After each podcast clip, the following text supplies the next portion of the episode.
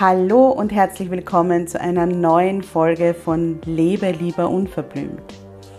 Deinem Podcast, der dich bestärkt, zu dir zu stehen, wie du bist und endlich das zu tun, was sich für dich richtig gut anfühlt, egal was alle anderen sagen. Mein Name ist Karin Graf Kaplaner, ich bin Mentorin für Frauen und meine Vision ist eine Welt voller Wildblüten.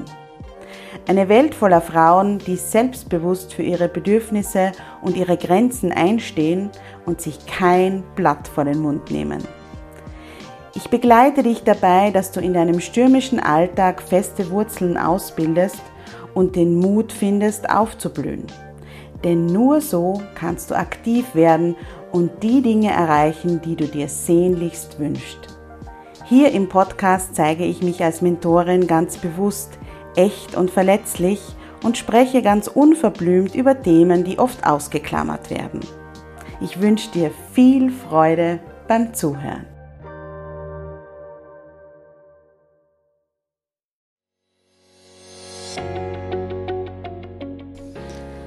Hallo und herzlich willkommen zum Jubeltöne Podcast. Dein Podcast für mehr Happiness, mehr Mindfulness und mehr Leichtigkeit im Alltag. Ich bin Karin, Gründerin von Jubeltage und vom Wildblüten-Abo und ich freue mich sehr, dass du dir heute die Zeit genommen hast, mir zuzuhören. Ich bin heute nicht alleine hier, sondern ich habe einen wundervollen Gast, ähm, ein, ein, Interview mit einem wundervollen Gast und zwar ist das Linda Silber. Sie ist Autorin und Coach ähm, und das schon seit 2002. Und die Folge heute gibt dir sicher ganz, ganz interessante Impulse, wenn du Kinder hast. Denn äh, sie lautet Nein aus Liebe. Und wir haben mit Linda ganz, ganz viel über ja, unsere eigene Kindheit und äh, darüber, wie wir aufgewachsen sind, gesprochen. Ähm, warum wir uns als Eltern so verhalten, wie wir uns verhalten und was das für Auswirkungen hat und was es nämlich für Auswirkungen hat, wenn wir aus unterschiedlichsten Gründen lieber nicht Nein sagen, ähm, obwohl wir genau wissen, dass es richtig wäre, weil es der einfache, einfachere Weg ist. Und ähm, Linda hat ja einen Leitsatz, nämlich lebe das Leben, von dem du träumst. Und ähm, ich finde unsere Kinder und die Beziehung zu unseren Kindern und wie auch unser Familienalltag aussieht, hat einen riesengroßen Einfluss darauf, wie sich unser Leben anfühlt. Und Linda hat da wirklich ganz, ganz tolle Ansätze und ich freue mich auf das Interview mit ihr und wünsche dir jetzt viel Spaß dabei. Ja, hallo Linda. Freut mich sehr, dass du heute da bist. Danke für die Einladung. Wir haben ja schon vorab jetzt ein bisschen geplaudert und ähm, ich war ja auch in deinem Webinar, das du anbietest. Nein aus Liebe. Wie hast du gesagt, ist nochmal der Untertitel? Klare Eltern, starke Kinder. Klare Eltern, starke Kinder, genau. Und ähm, ja, in dem, oder eigentlich schon vor dem Webinar, gell, haben wir, nein, ich habe den Titel von dem Webinar gesehen und habe mir gedacht, das wäre eigentlich super was für den Jubeltage-Podcast ähm, und ähm, ich würde dich eben gerne einladen und ich freue mich total, dass du ja gesagt hast und dass wir heute da zusammensitzen. Ähm, erzähl du einmal vielleicht, wie du überhaupt äh, zu, dem, zu dem ganzen Thema gekommen bist, dass du die mit Eltern, mit Kindern und so weiter äh, beschäftigst. Genau. Ja, ich bin ganz klassisch aus Eigenbedarf dazu gekommen. Mhm. Also ich bin schon sehr viele Jahre, seit Anfang der Nullerjahre bin ich systemischer Coach beruflich ähm, allerdings habe ich mich eben nur mit Business Coaching beschäftigt, bis ich selber Mutter geworden bin. Wirklich? Ja. Das habe ich gar nicht gewusst. Okay. Ja. Mhm. Und ähm, also mein, mein älterer Sohn ist 2006 geboren und schon die Schwangerschaft hat mich so richtig aus der Bahn geworfen. Ich war immer schon so ein Arbeitstier und habe auch ähm, die, die Gewohnheit, mit meinem Hintern auf 17 Kirtagen zu tanzen. Das bin ich. Ja. Kenne ich von irgendwoher. Und das war auf einmal in der Schwangerschaft nicht mehr möglich, weil mir war totschlecht. Neun Monate lang. Neun Monate? Neun Monate, also von dem, von dem Moment an, ja, also ich weiß nicht, da war ich vielleicht, keine Ahnung, in der vierten Woche oder sowas, ja, wo das begonnen hat. Und äh, das ist wirklich bis zum Schluss gegangen. Ich hatte massive Kreislaufprobleme, ich konnte nichts trinken, ähm, bin halt dann immer wieder umgefallen und auch stationär im Krankenhaus dann gewesen, streckenweise. Und das heißt, das Kind hat mich ausbremst, schon bevor es überhaupt da war.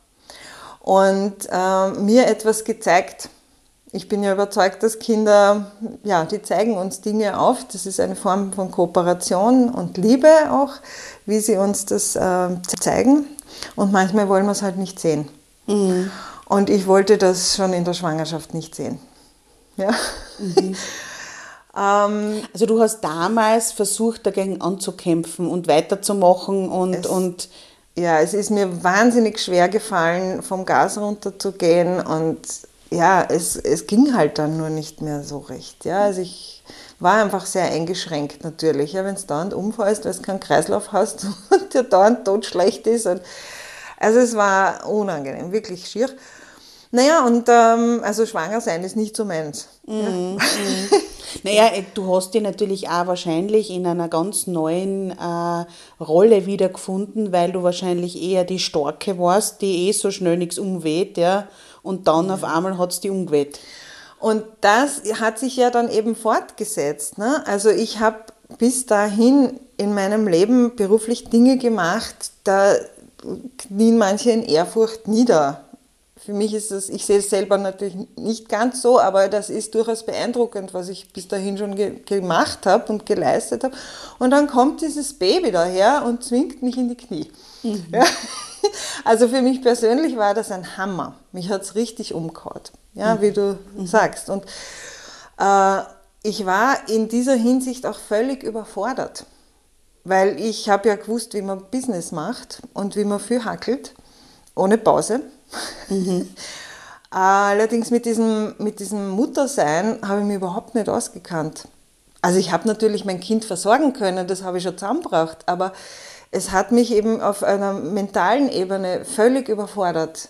Ja, was, was ist das jetzt denn da? Da gibt es keine Pause. Also das kannte ich schon, aber da, weißt du, irgendwann gehst du trotzdem vom Büro nach Hause und legst dich hin und schlafst. Oh ja, ja. ja. Wenn du keine Kinder hast, dann machst du das so. Ja. Genau. Und der war halt dann da und er war halt auch eben von Anfang an sehr kooperativ. Das heißt, er hat mich echt gefordert. Ja, der hat seinen Platz auch eingefordert, ja, was ja gut ist. Mhm. Und ähm, ich habe mich unheimlich geplagt damit. Ja, also mir ist gar nicht gut gegangen. Es hat sich dann auch in körperlichen Symptomen gezeigt. Also es war ein harter Ritt, sagen wir mal so. Und ich habe mich dann auf die Suche gemacht und habe mir gedacht, das gibt's ja nicht. Das gibt's doch nicht, dass mich das so umhaut. Ja, wo du souverän im ja. Berufsleben die, die, die, die wildesten Projekte stemmst, denkst du, das kann jetzt wirklich nicht so dramatisch sein. Und es kam dazu, mir wurde auch immer vermittelt, ja, die Kinder, das geht ja so nebenher. Das mhm. war das Bild, das ich mitbekommen habe aus meiner Ursprungsfamilie. Und ich habe das tatsächlich geglaubt, mhm. bis ich halt dann selber ein Kind gehabt habe. Mhm. Und dann habe ich gewusst, na, also einfach so nebenher geht da gar nichts. Das ist einfach nicht wahr. Und dann hat es mir gedämmert, äh, nämlich, dass ja, wie ich ein Kind war, meine Mutter hat auch immer gearbeitet, aber da war die Oma. die Oma war da und hat, das, hat den Job gemacht. Die war für uns Kinder da, die hat den Haushalt gemacht, die hat einfach dieses Ding übernommen. Und ich war ja dabei, also ich wusste das ja, aber ich habe es trotzdem nicht gecheckt. Mhm. Kennst du sowas? Ja, ja?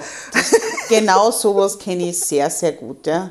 Wo man davon, also wo man eigentlich nicht versteht, warum geht das bei mir nicht, ja. weil man eine klitzekleine, wirklich wesentliche Tatsache völlig ignoriert. Ich kann das auch, ich weiß auch nicht, warum das manchmal so ist.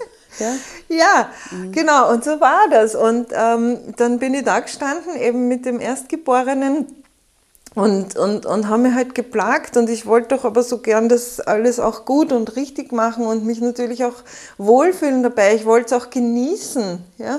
Und das ist irgendwie so nicht gegangen. Mhm. Und dann habe ich mich eben auf die Suche gemacht, was, was tue ich denn jetzt? Und bei meiner Suche bin ich damals auch ähm, auf Jesper Juhl gestoßen, habe erstmal die Bücher gelesen und war dann so hin und weg. Das, der hat mich so abgeholt ja. Mhm. ähm, dass ich dann wirklich recht kurz entschlossen äh, bei ihm die Ausbildung gemacht habe. Wann war das ungefähr? Abgeschlossen habe ich 2009. Und ähm, habe wirklich noch bei ihm persönlich die Ausbildung machen dürfen. Aber du hast dann schon sozusagen nichts anbrennen lassen, weil du hast gesagt, 2006 ist dein Sohn auf die Welt genau, gekommen. Ja. Dann bist du draufgekommen, hu, das funktioniert nicht so. Ja, ja. Und dann hast du ja. gleich die Ausbildung gemacht sozusagen. Naja, so tick ich. Mhm. Ja. naja, wenn man ein Problem hat, braucht man auch eine Lösung. Ja, sehe ich genauso. Ja, und dann muss man halt schauen, was man tut. Und eben, das war so, so begeisternd für mich und so, so beeindruckend. Ich wollte das erstmal für mich und dann habe ich mir gedacht, das ist doch eigentlich cool. Ähm, dann kannst du da auch anderen Leuten was im Coaching halt geben. Und so hat sich das eben entwickelt, dass ich dann äh, immer mehr in die Richtung gearbeitet habe. Also anfangs waren es viele, viele eben äh, Vorträge und diese Workshops und so, die ich mit Eltern gearbeitet habe. Und dann ist es immer mehr geworden, auch in der Einzelberatung.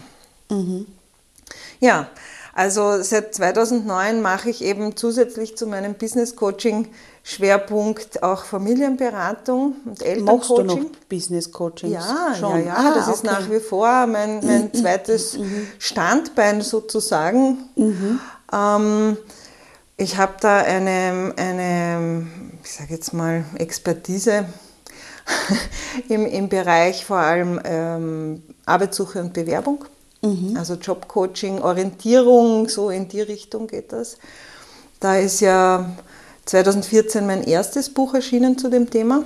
Mhm. Genau, und dann habe ich letztes Jahr genau. auch selber ein Buch im Bereich äh, von der ähm, Elternbildung, Elterncoaching herausgebracht. Das ist die Schimpfdiät. Die Schimpfdiät, genau. genau. Mhm. Gemeinsam mit der Daniela Geig, die bekannt ist als die kleine Botin. Genau. Ja, und so, so hat das alles begonnen. Und ich habe eben, ja, dann ganz, ganz viel ähm, auch in der Praxis schon lernen dürfen. Also aus meiner eigenen Erfahrung und dann halt mit den Eltern, die zu mir kommen und sich coachen lassen, sich begleiten lassen. Also da mhm. lernst du schon viel. Ja, das denke ich mir.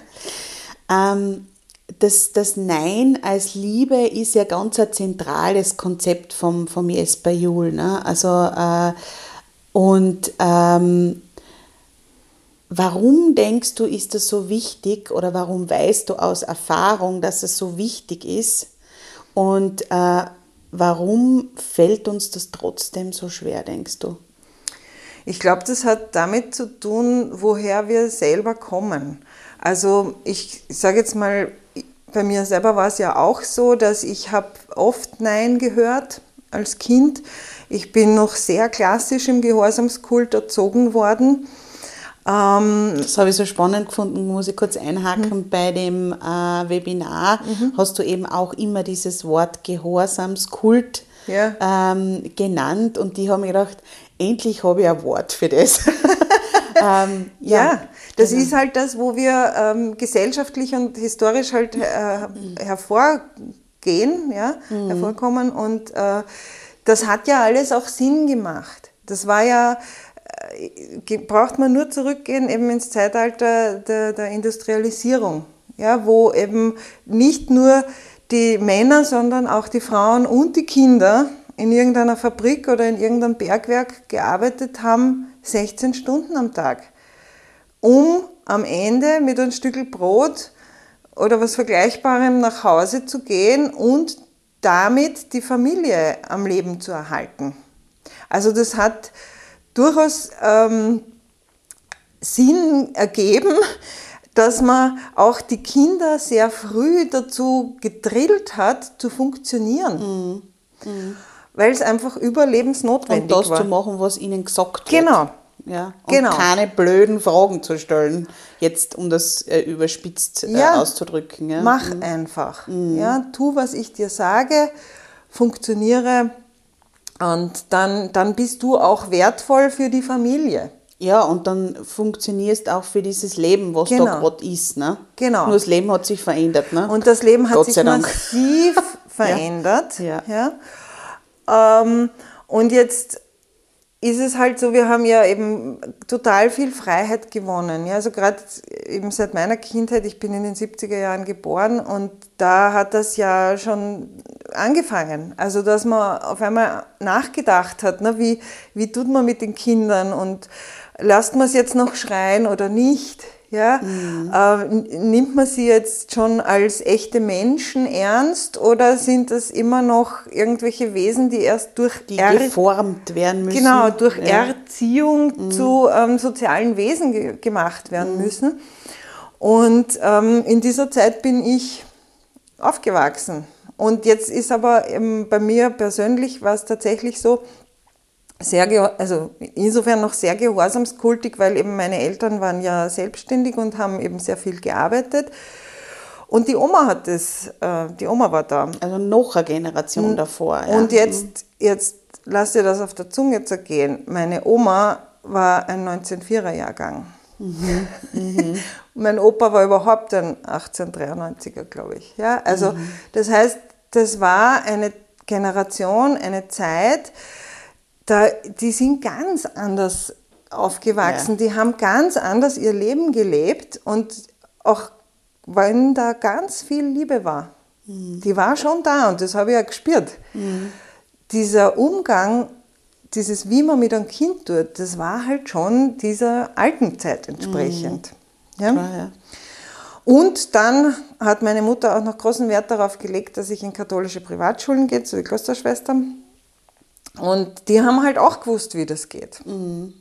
Das heißt, ich habe das einfach so mitbekommen, ja, mit, von Kindheit an. Das war meine Welt, ganz normal.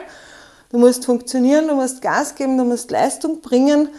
Und genauso habe ich natürlich auch gelebt. Ja, und ich glaube, es geht wirklich vielen in unserer Generation so, dass sie das äh, ähnlich erlebt haben. Ja? Also du bist nur was wert, wenn du was leistest, ähm, äh, durch schön brav sein, durch Folgen, durch Gehör, genau. Gehorchen und so weiter und ja nicht zu aufmüpfig und ja nicht zu äh, wild im Kopf und so weiter. Ja. Das kennen wir ja alle. Ja. Also und nicht aus der Reihe tanzen.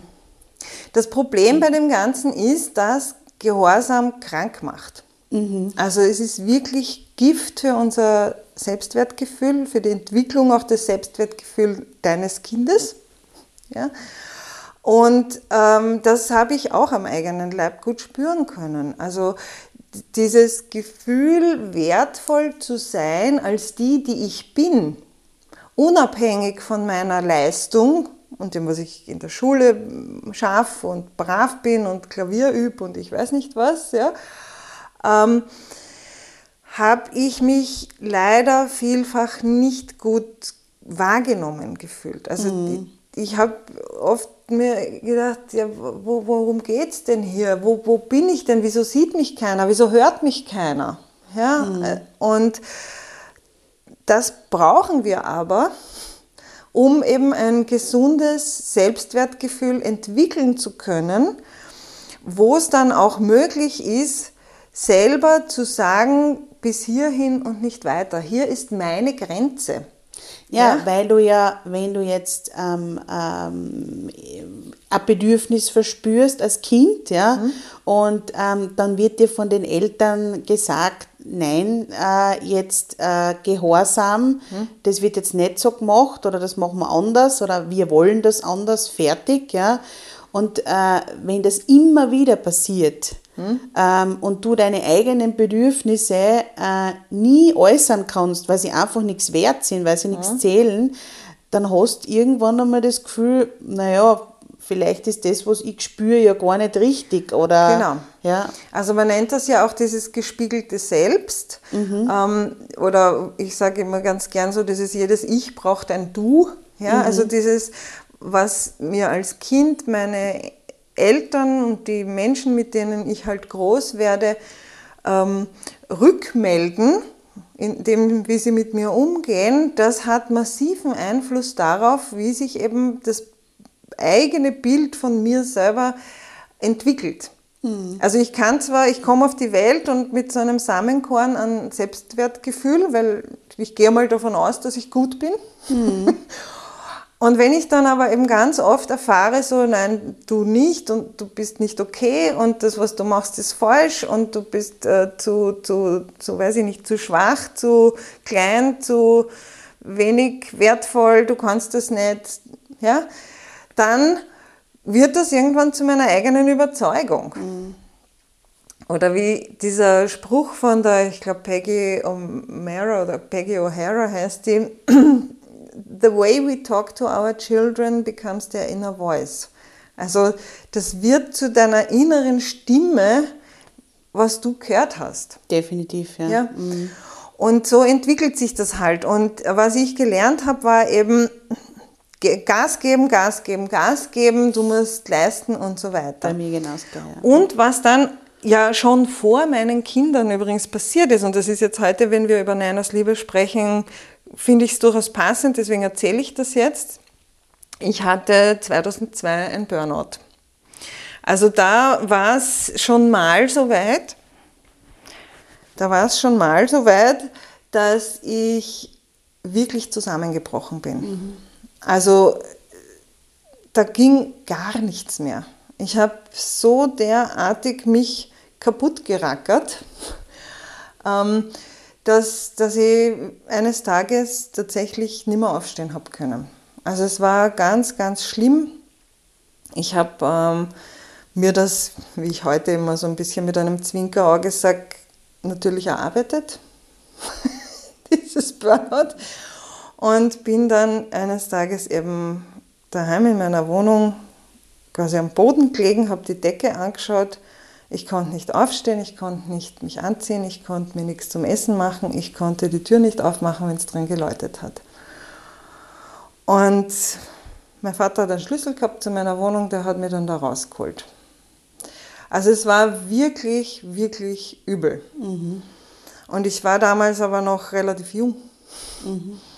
Und ähm, es war schon bekannt, dieses Phänomen von Burnout, aber das war halt eher noch so ein, ein Manager-Ding. Ja, das haben irgendwie ältere Männer, Stimmt. ja, die, die eben äh, so viel Stress haben und, und, und dieses Bild war ganz anders besetzt. Ja, heute wissen wir, das kann ja jeden treffen, da brauchst du nicht einmal einen Total. Job dafür. Ja. Du kannst als Mutter ausbrennen. Ja? Und ich merke es wirklich in meinen Gesprächen, ja, weil ich habe ja selber äh, eines gehabt, 2012, ähm, 2015 dann noch einmal so einen Anflug, sage ich jetzt einmal. Also ich habe das zweimal irgendwie durchmachen müssen, bevor ich es kapiert habe.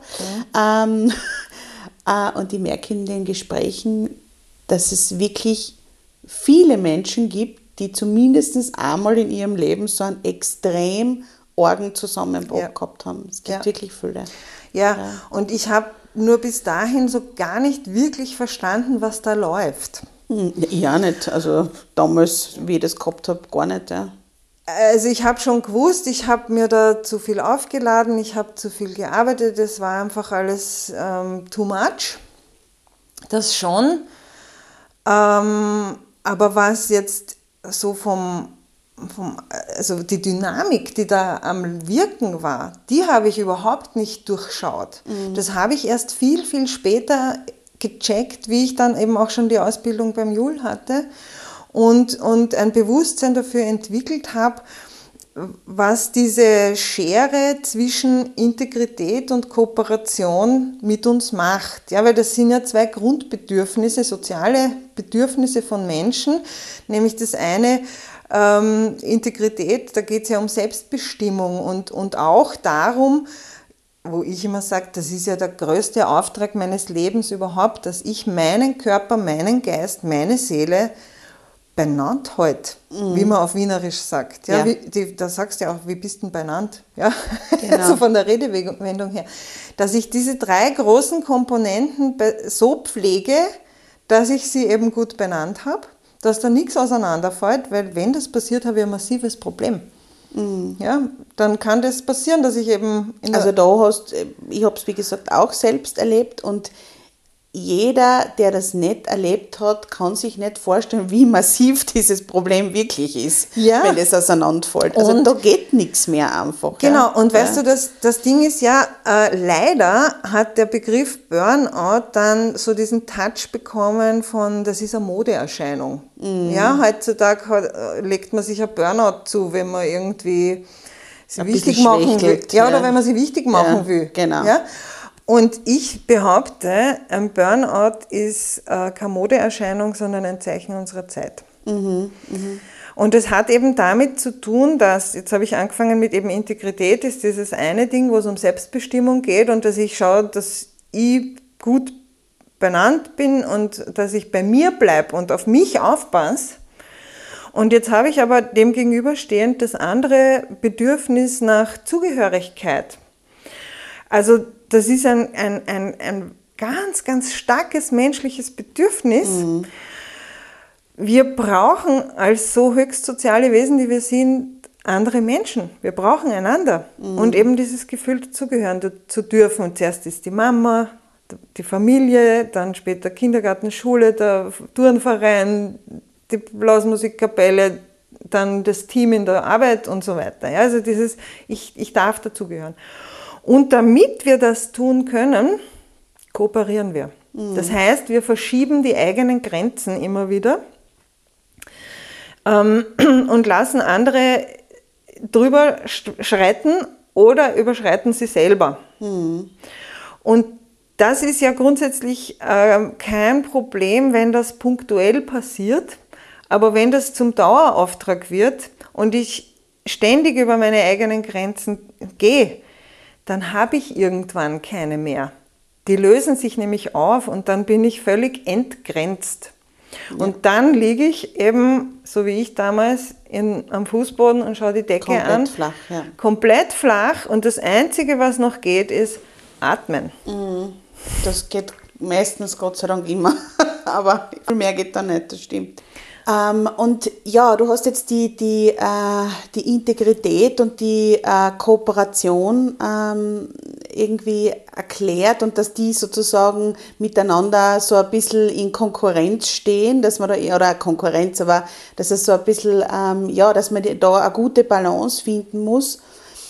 Wenn ich mir jetzt dieses Zusammenspiel zwischen Eltern und Kindern anschaue und eben äh, zu unserem Thema Nein aus Liebe, dann ähm, gibt es ja einerseits das Nein aus Liebe zu mir selbst, weil wenn ich zum Kind Nein sage, sage ich ja Ja zu mir sozusagen ähm, und schütze dann meine Grenzen, meine Kräfte.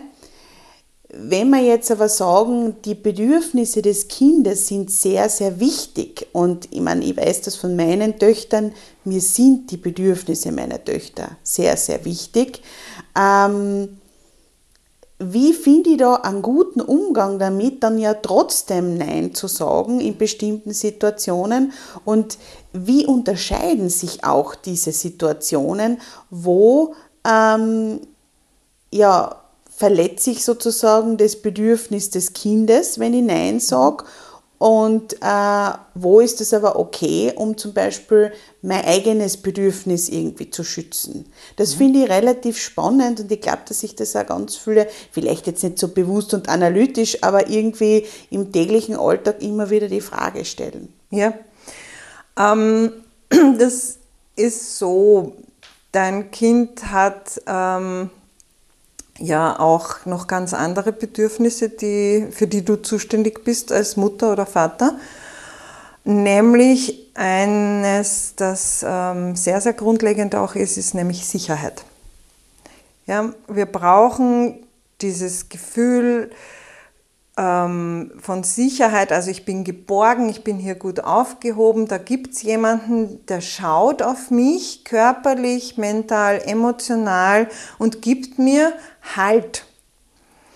Das ist unheimlich wichtig für Kinder, damit sie dann für später diesen Halt im Leben finden. Ja, also sie suchen ihn erstmal bei den Eltern und, und finden ihn dann für sich selbst auch darin. Wie sie das, weil du bist ja Vorbild auch. Das mhm. darf man ja auch nie vergessen. Ja? Also sie schauen sich dann auch ab, wie du das machst, damit sie es dann später selber tun können.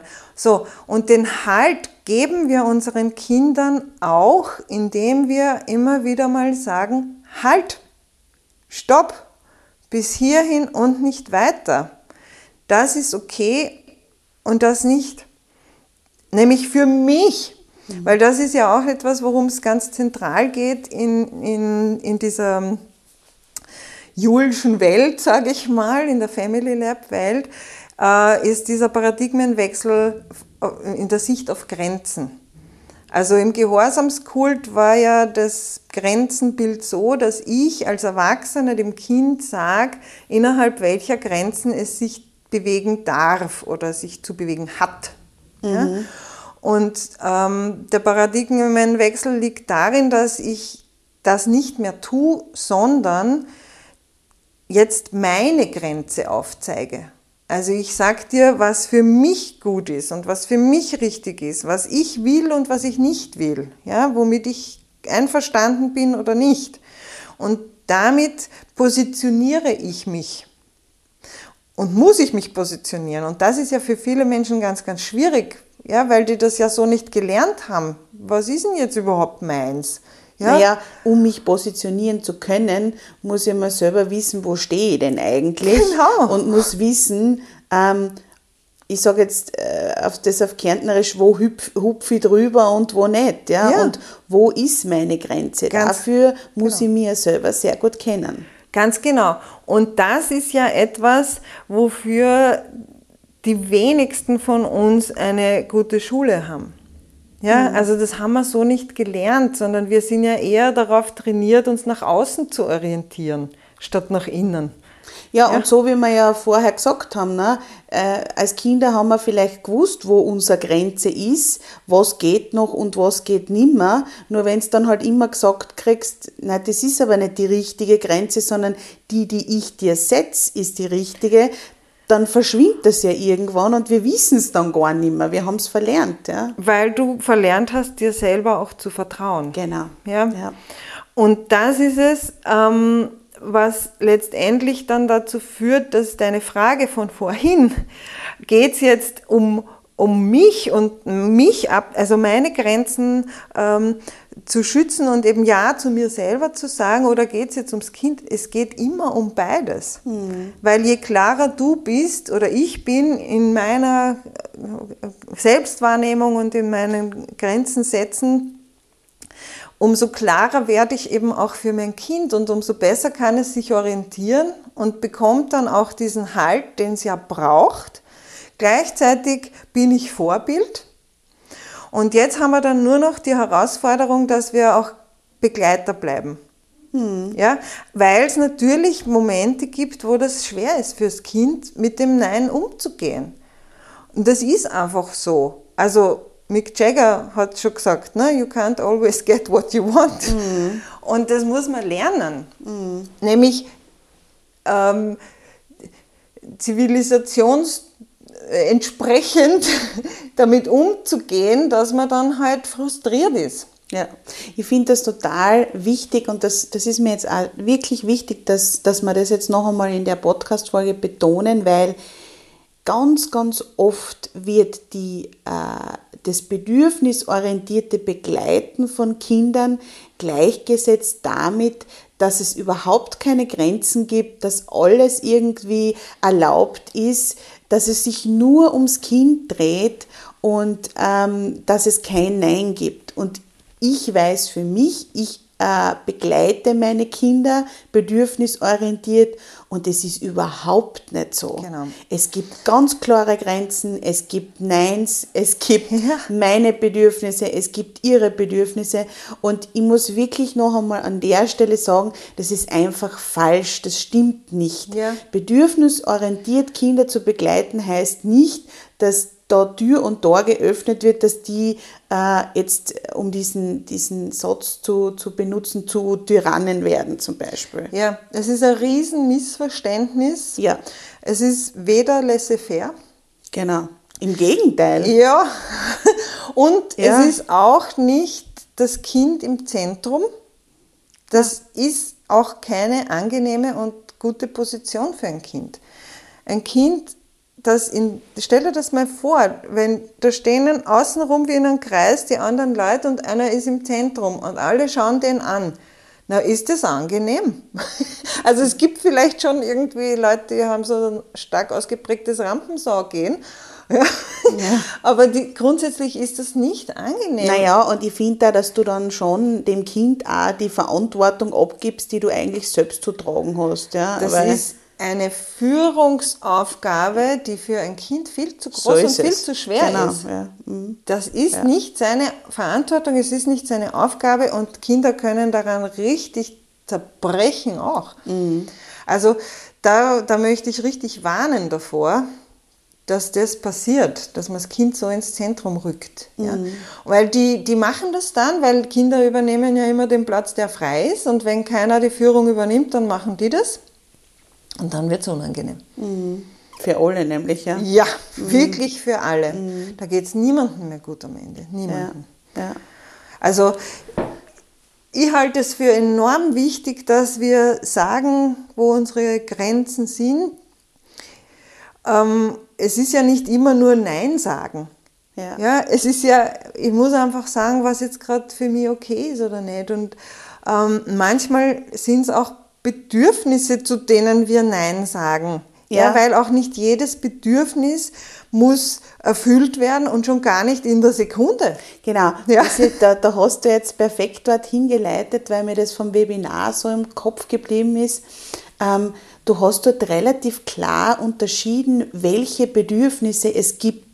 Vielleicht können wir das nochmal kurz, das habe ich wirklich spannend gefunden, weil so wie du sagst, ja, es gibt Grundbedürfnisse und wichtige Bedürfnisse und da ist es auch unser Job als Eltern sofort zu reagieren. Es gibt aber welche, die sind das nicht. Ja, also da, da gibt es einmal körperliche Bedürfnisse. Also wir müssen atmen, wir müssen was essen, trinken, wir müssen schlafen, Dach über dem Kopf, solche Dinge. Äh, Auch Wärme, also dass wir äh, äh, nicht zu heiß oder zu kalt haben. Ähm, und kann man sich ja eh vorstellen, also bei Atmen und Trinken vor allem, da geht es sehr schnell. Wenn das nicht erfüllt wird, das Bedürfnis, dann ist ganz schnell vorbei mit dem Leben. Also es ist wirklich lebensbedrohlich. Ja? Das ist ja, also grundsätzlich ähm, definiere ich das so, dass ein Bedürfnis ähm, etwas ist, wenn das nicht erfüllt wird, dann sterbe ich in letzter Konsequenz dran. Allerdings nicht sofort, je nachdem, was für ein Bedürfnis ist. Ja?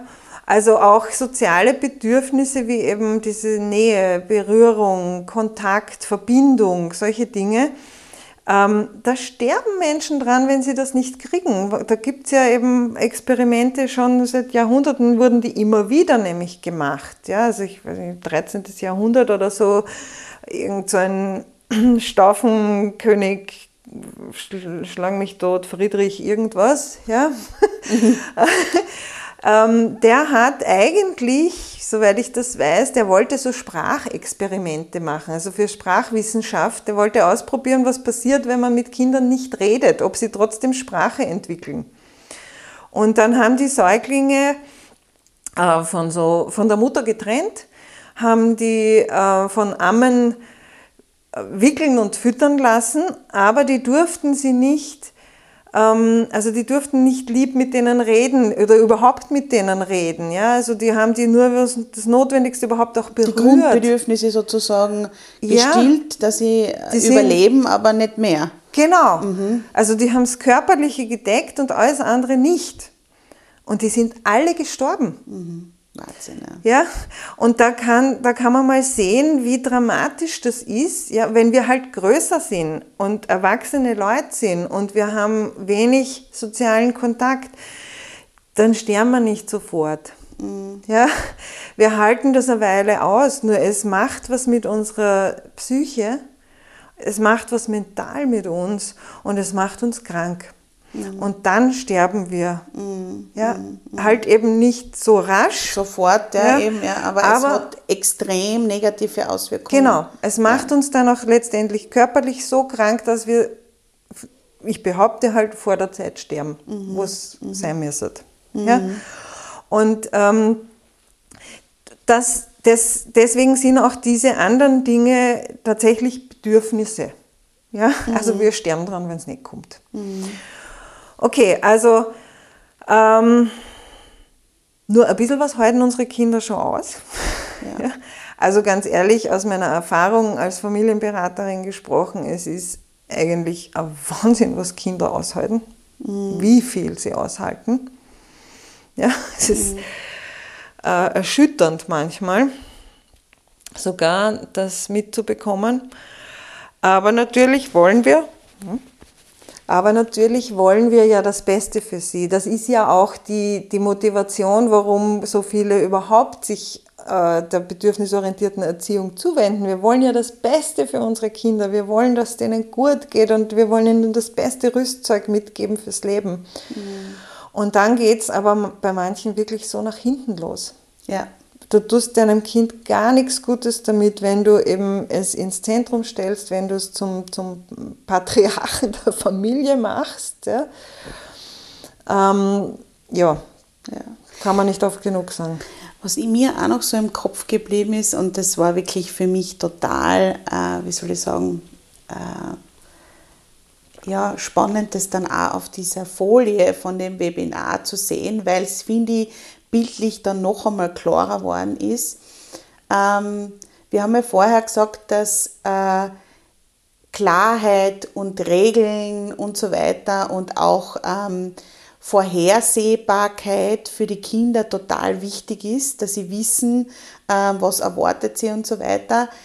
Das heißt, ähm, wenn wir dann selbst erkannt haben, ähm, was für uns gut ist und was nicht oder welche Grenzen wir haben und welche nicht, oder wo wir drüber hüpfen können sozusagen oder auch was, was um bestimmte Sachen wie Gesundheit und so weiter der Kinder gibt, äh, geht, ähm, dann gilt es halt auch für uns als Eltern, diese aufgestellten Regeln, sage ich jetzt einmal, dann auch selbst einzuhalten. Und da muss ich sagen, äh, da ist mir eben dieser Satz äh, irgendwie in den Kopf, in den Kopf gekommen. Äh, einer der größten Herausforderungen als Eltern ist, diese Regeln selber einzuhalten, die man, die man aufstellt. Ne? ähm, weil ich das ganz, ganz oft irgendwie ähm, schon mitbekommen habe, dass man halt dann, wenn es dann stressig wird oder so, ähm, dann doch lieber Ja sagt zu Dingen und eben nicht Nein, weil man das Drama, sage ich jetzt einmal, ähm, so wie du gesagt hast, man muss ja die Kinder dann begleiten, ja. wenn man Nein sagt. Und die Folie, und darauf will ich eigentlich hinaus, war so klar, weil du gesagt hast, okay, Kind will Eis, ja. Ähm, dann die eine Seite, Mutter sagt ja, Kind zufrieden, alle glücklich, in, in, innerhalb eines Schrittes ist, äh, ja. ist Ruhe, ist es sozusagen, Mutter sagt nein und dann auf der rechten Seite hast du dann die ganzen Sachen gehabt, ja, wie das dann Kind weint, Kind ist enttäuscht, du begleitest, du erklärst, dann weint es noch einmal, dann, äh, weiß ich nicht, wird es vielleicht wütend ähm, und so weiter. Ja. Also du entscheidest dich mit einem Nein ähm, schon manchmal für den oder häufig für den schwierigeren Weg. Warum soll man es denn trotzdem machen? Ja, diese Folie hat die Überschrift der gesunde Konflikt. Ah ja, genau. Ja, genau. genau, das, was du da beschrieben hast, oder ich erläutere es vielleicht jetzt nochmal kurz, ist eben der sogenannte gesunde Konflikt. Ähm, wenn du Nein sagst zu einem Wunsch, mhm. Äh, so, ein Wunsch ist sowas wie ein Eis oder Spielzeug oder Fernsehen oder sowas. Das heißt, ein Wunsch definiert sich darüber, dass ich nicht daran sterbe, wenn es nicht erfüllt wird. Ja? Im Gegensatz, wie du vorher gesagt hast, zum Bedürfnis. Genau, genau. Und ähm, genau, wir stehen jetzt also, sagen wir, im, vor einem Eisgeschäft oder im Supermarkt und dein Kind will eben ein Eis haben. Und du sagst, nein, aus welchem Grund auch immer. Das lasse ich jetzt mal so stehen. Du sagst nein. Und jetzt geht's los. Jetzt fängt dein Kind an zu kämpfen. Nämlich, aber ich will. Ja. genau. Es wird dann richtig laut und kann zu toben anfangen. Manche schmeißen sich am Fußboden und strampeln mit alle Viere. Also sind wütend, sind ärgerlich, sind frustriert. Also da, da geht es richtig ab, emotional geht es da ganz arg ab. Und äh, da durchläuft das Kind eben ganz viele verschiedene Emotionen. Irgend- Was aber auch verständlich ist. Ja, ne? klar. Also ich meine, ich, ich sage dann immer ähm, im Vergleich, ne, wenn wir uns auf was freuen, weil vielleicht hat sich das Kind schon vorher ausgemalt, wie es dann mit dem Eis durch die Gegend spaziert und keine Ahnung. Und dann sagt zu uns Erwachsenen je- jemand, nein, das kriegst du jetzt, jetzt haben wir ja eigentlich äh, genau die gleichen Emotionen, nur wir drücken es nicht so aus wahrscheinlich. Und es kommt jetzt noch was dazu. Kinder leben ja im Jetzt. Also für ein Kind ist immer jetzt, es braucht sich das gar nicht ausgemalt haben, dass es vielleicht nachher ein Eis bekommt, sondern das geht am Eisgeschäft vorbei, sieht und will es jetzt in der Sekunde. Ja, ja Ja? Weil es lebt im Jetzt. voll. Ja. Und ja, das muss man, ist auch etwas, was man erst lernen muss, überhaupt mit dem Zeitbegriff und, und, und den Komponenten, die dazugehören, umzugehen. Ja, weil lass mich beim gesunden Konflikt bleiben. Also jetzt, in der Sekunde, kriegt es ein Nein und flippt aus, weil das ja so heiß begehrt wäre gerade. Ja, und es ist ganz, ganz schwer, damit jetzt klarzukommen, dass es dieses Eis nicht bekommt. Und jetzt durchlebt es diesen Prozess. Wut, Ärger, Frust, äh, all, diese Dinge. Ja, irgendwann kommen die Tränen, das heißt die Trauer zeigt sich. Und je nach Temperament des Kindes dauert dieser Prozess unterschiedlich lang, aber am Ende steht auch hier Ruhe. Ja? Und diesen Prozess gilt es auszuhalten und den nennen wir gesund, weil das wichtig ist für ein Kind, um eben zu lernen, Frustrationstoleranz auszubilden. Das heißt, da gehört auch dazu, mit seinen Gefühlen umgehen zu können, einen Weg zu finden, was mache ich denn, wenn ich wütend werde oder zornig, frustriert bin, all diese Dinge. Ja? Ähm, es, es lernt auch durch das Wiederholen dieser Prozesse, letztendlich lernt es auch Bedürfnisse und Wünsche aufzuschieben. Ja. Ja, weil wir das ja nicht immer in, der- in der Sekunde immer bekommen und manchmal halt gar nicht. Das ist das Leben. Mhm. Ja, voll, Das, ja. das gehört einfach dazu und damit muss man managen lernen. Und da sind sehr, sehr viele Learnings drinnen. Also wenn wir daneben stehen und es aushalten als Elternteil, dass das Kind jetzt gerade durch diesen Prozess durchmarschiert, lernt mein Kind was. Und das nennen wir deswegen gesund. Und da braucht es halt eben jetzt Eltern, denen das klar ist, weil mir hat das unheimlich geholfen. Also der Tag, an dem ich gelernt habe, wozu das gut ist, dass ich da daneben stehe und, und, und ähm, mein Kind durch diesen Prozess äh, durchgehen lasse, war für mich unheimlich entlastend. Das glaube ich total, weil wenn du es nämlich von außen betrachtest und die Info nicht hast, dann siehst du ja nur, mein Nein hat diese ganze Verzweiflung in dem Kind ausgelöst. Ich selber habe den Riesenstress, na beim nächsten Mal, da spare ich mir das. Sage ich lieber ja. Genau, das Wenn ist die aber, Abkürzung. Genau, ja? wenn du aber weißt, dass das ja wirklich sinnvoll ist und hilfreich Ja. und wichtig fürs Kind, dann du es leichter aus. Ganz genau. Und dann kann ich es auch ganz anders begleiten. Also das ist mir schon auch wichtig, da jetzt dazu zu sagen, dass du nicht ab jetzt daneben stehst im Supermarkt oder vor einem Eisgeschäft und, und die Arme verschränkst und so suffisant auf dein Kind runterschaust, so, haha. Mitten, mit, Schatzi mitten im Lernprozess, Genau. Spaß. Wir haben gerade einen gesunden Konflikt. Genau. Ja? genau. Nein, das Also, da- ist es nicht ein- nein, das- mitfühlend und, nein, genau. und äh, ja, begleitend ist das Nein, nicht, es sondern geht, es, ja. d- deswegen ist es so wichtig, zwar zu verstehen und ein Bewusstsein dafür zu haben und trotzdem mit liebevollen Augen weiter auf das Kind zu schauen und vielleicht sogar deshalb oder, oder dadurch mit liebevollen Augen äh, auf das Kind weiter schauen zu können, statt selber grantig zu werden und sich zu denken, Was macht das für Theater jetzt? was machst du für Theater? Dauernd willst du irgendwas? Es, ja, die ganze Welt soll sich um dich drehen. Ja, so, da Genau, wird man eben ja. erst recht selber grantig und dann schaukelt sich das von der Dynamik wieder woanders hin. Ja, aber so kannst du daneben stehen und dir denken, okay, das ist jetzt ein von mir ernst gemeintes Nein. Ich habe meine Gründe, was auch immer diese sind. Ja. Ich sage jetzt Nein, ich will kein Eis kaufen.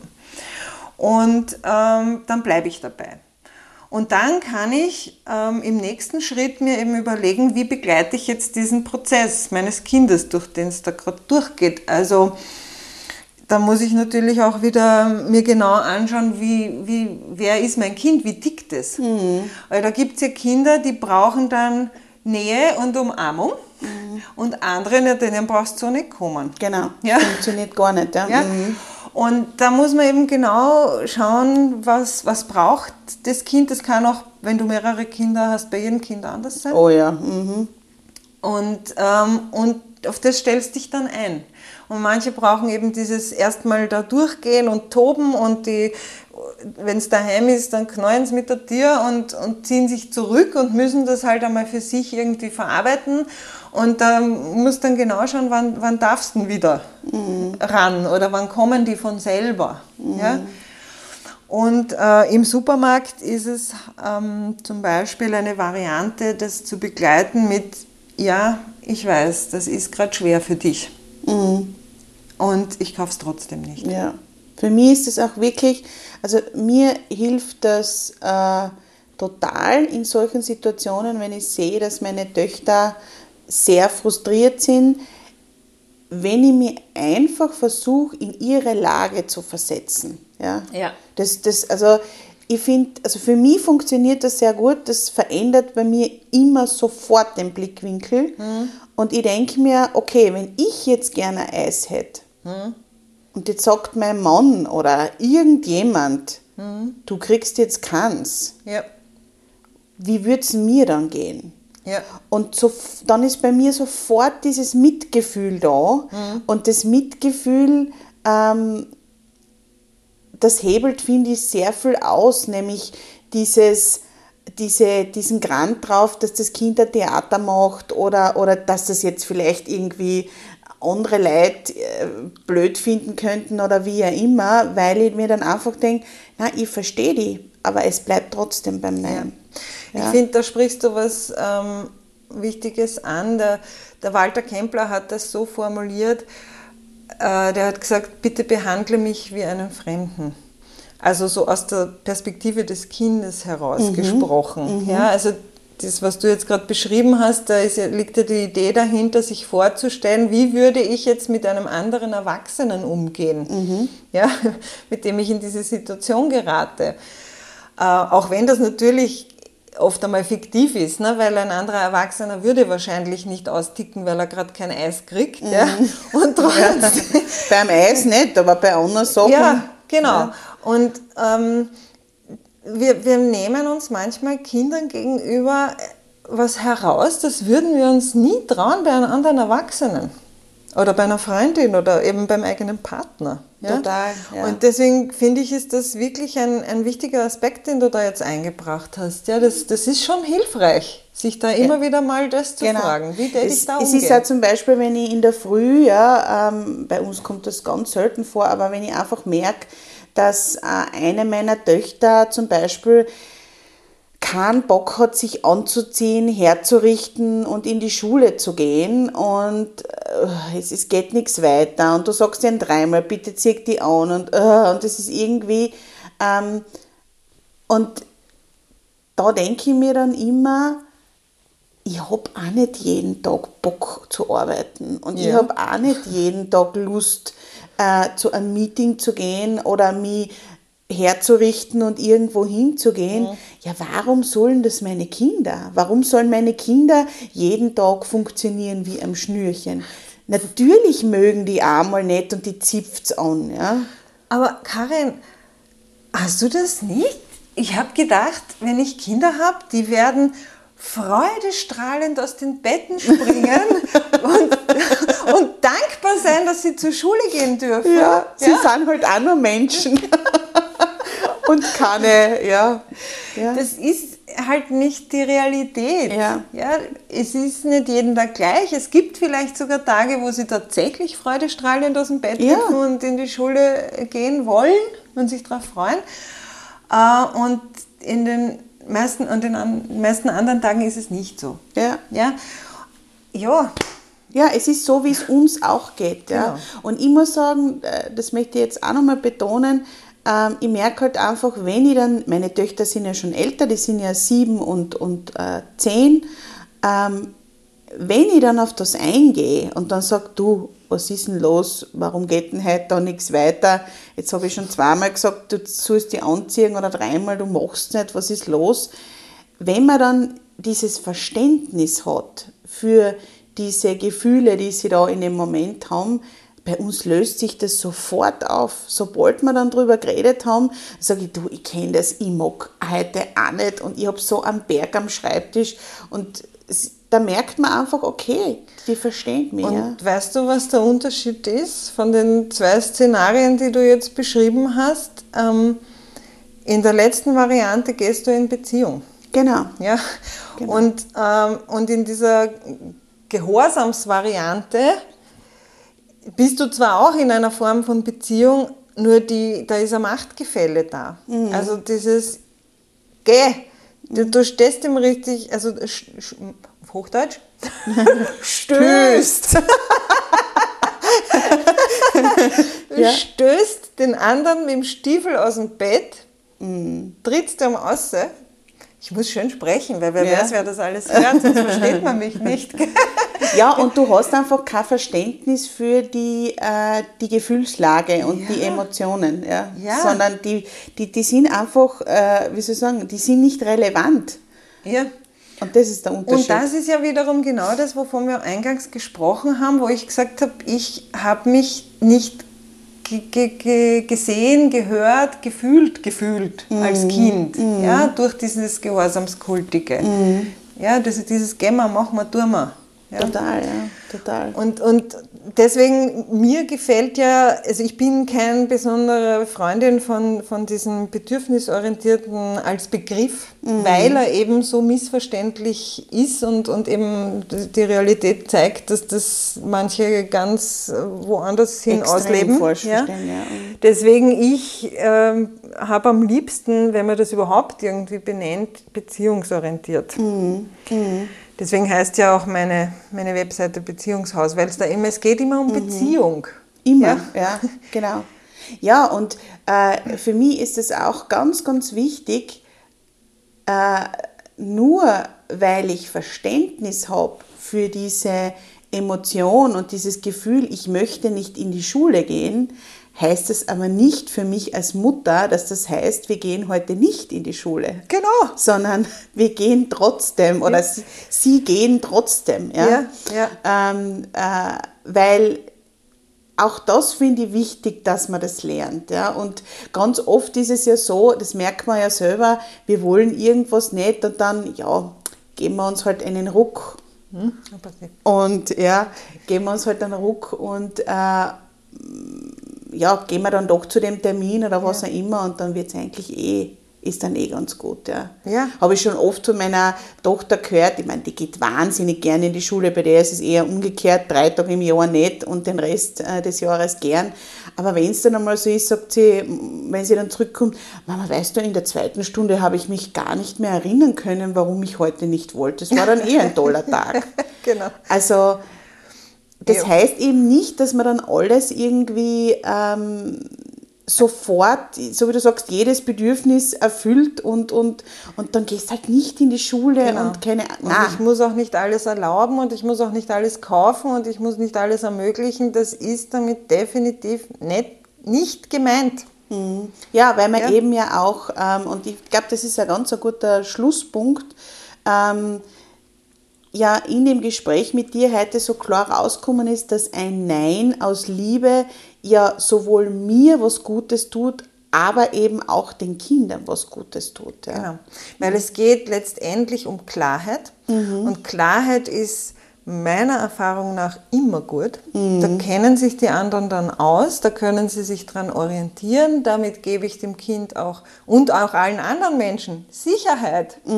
Ja, Wo du ja gesagt hast, dass das so unfassbar wichtig ist, Ja. dieser Halt für die Kinder. Genau. Ja. Und das ist, das ist aber nicht nur mit den Kindern so, das ist im ganzen Leben so. Mhm. Wenn ich weiß, woran ich bin mit dir, dann fühle ich mich gleich ganz anders, nämlich wohler. Genau. Ja, als wenn Ja. ich mir nicht so recht sicher Ja. sein kann, was ist denn mit dir und vielleicht muss ich jetzt noch auf dich aufpassen oder dich retten. Und das haben Kinder übrigens auch, gell? Mhm. Ja. Also wenn es den Eltern nicht gut geht, dann springen die so in die Bresche und tun alles, setzen alle Hebel in Bewegung, um ihre eigenen Eltern irgendwie zu retten. Es hat halt sehr viele verschiedene Gesichter, ja, das ist jetzt schwierig, aber ich glaube, man kann sich schon vorstellen, ja. Auf jeden Fall. ja. Und, ähm, und damit kriegen sie einerseits den Halt nicht. Der fehlt ihnen dann. Ja, das heißt, die müssen eigentlich aus dem Nichts heraus selber eine Kraft entwickeln, um nicht nur sich selber zu tragen, sondern auch noch die Eltern. Und das ist eine wahnsinnige Belastung für ein Kind. ja. Und darum geht es mir auch. Ja, also die Eltern darin zu bestärken, wirklich gut auf sich selber, einschließlich ihrer Grenzen, aufzupassen, damit die Kinder das nicht für sie tun müssen. Damit Ja. entlasten wir unsere Kinder. Ja, weil wir natürlich, wenn wir gut auf die Grenzen achten und dafür, so wie du sagst, Wünsche oder äh, Bedürfnisse, die jetzt nicht sofort zum Sterben führen, sozusagen, ähm, dann nicht erfüllen, damit wir gut auf unsere Grenzen achten, können wir verhindern, dass wir irgendwann einmal so äh, ja, ausgebrannt oder, oder uns so schlecht geht, dass man nämlich die Grundbedürfnisse dann nicht mehr stillen können von den Kindern. Und dann genau. wird es wirklich problematisch. Ja. Ganz genau. Ja. also das ist, und, und vielleicht, das möchte ich auch noch sagen, Karin, also es ist vollkommen okay, trotzdem auch mal einen Wunsch zu erfüllen. Ja, also dann mal zu sagen, ja, heute lassen wir es krachen, heute kaufen wir uns Eis. Genau, ja. auf jeden Fall. Ja. Und da ist wichtig, ist es, dass es ein, ein, ein Ja aus Liebe ist. Ja? Ja, und dass es wirklich, äh, so wie du sagst, ja, was ganz Bewusstes ist und sagt, ja.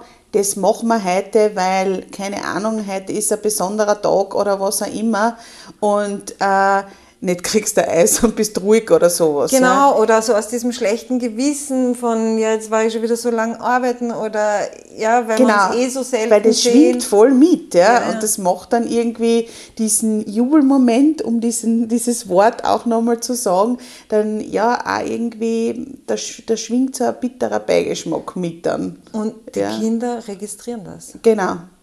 Die Sie sind so feinfühlig, ja, genau. Sie können es nur nicht benennen, was da läuft, Mhm. aber sie bleiben unbefriedigt zurück und brauchen dann immer noch mehr. Mhm. Und dann haben wir den Teufelskreis, dann wird es immer ärger. Mhm. Ich finde, wir sollten uns jetzt äh, auch einen Jubelmoment gönnen, oder? Ja, auf jeden Fall.